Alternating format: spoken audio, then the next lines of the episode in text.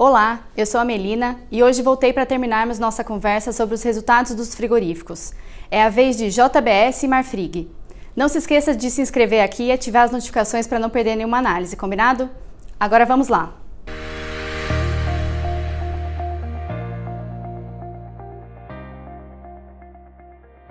Começando pela JBS, mais uma vez a diversificação geográfica de proteínas da empresa se provou uma importante vantagem competitiva para a manutenção dos bons resultados da empresa.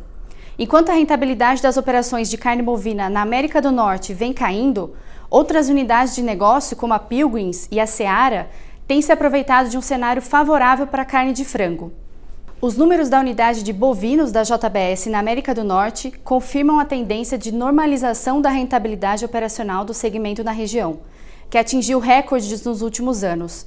A combinação de uma menor oferta de gado por lá, que acaba elevando os custos, e o enfraquecimento da demanda, tem trazido as margens operacionais para patamares mais próximos da média histórica. Indo direto para os destaques positivos, a Pilgrims apresentou mais uma vez um resultado forte principalmente no mercado interno dos Estados Unidos, beneficiado pela demanda aquecida pela carne de frango no food service, ou seja, a retomada do consumo em bares e restaurantes, e também da migração de consumo para carnes mais baratas diante da inflação mais pressionada. Mesmo com o cenário mais difícil na Europa e no México, a Pilgrims reportou receita líquida recorde e um leve ganho de margem EBITDA no trimestre.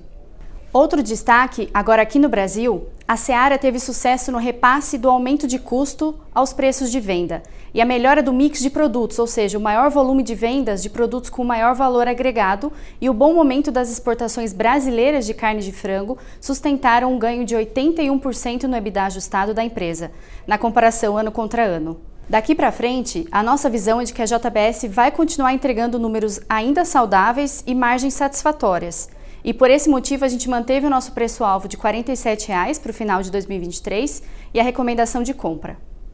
Agora vamos falar sobre o resultado da Marfrig, que veio um pouco aquém do, do esperado e ligeiramente abaixo das nossas estimativas.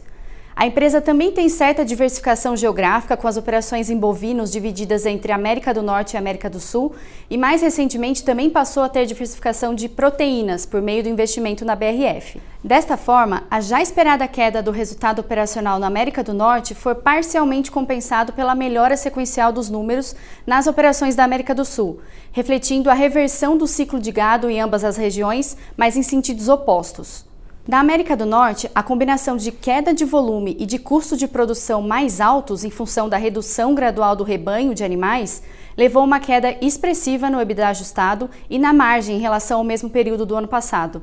Já na América do Sul, os números foram mais animadores, como reflexo do cenário da demanda aquecida nas exportações, que impulsionaram o EBITDA ajustado para um patamar recorde histórico, com forte ganho de margem. No consolidado, também considerando os números da BRF, que apresentou prejuízo nesse trimestre, o lucro líquido da Marfrig reduziu 74% em relação ao terceiro TRI de 21. A forte queda na comparação anual foi influenciada também pelo resultado financeiro, de 2 bilhões de reais negativo, que combinou aumento de juros com a variação cambial sobre as dívidas em dólar. Falando sobre dívida, vale destacar o novo avanço da dívida líquida e da alavancagem financeira, com o indicador dívida líquida EBITDA ajustado agora em 2,3 vezes, bastante superior ao número do terceiro TRI de 2021 de 1,10, que foi o menor nível dos últimos anos. Entendemos que, no curto prazo, o papel vai continuar refletindo algumas preocupações do mercado em relação às operações da América do Norte, que poderão exercer pressão nas ações. Dessa forma, apesar do elevado potencial de valorização em relação ao nosso preço-alvo, que é de 20 reais para o final de 2023, reiteramos a recomendação neutra. Para saber mais detalhes, consulte os nossos relatórios no portal de investimentos do BB. Eu fico por aqui. Até mais!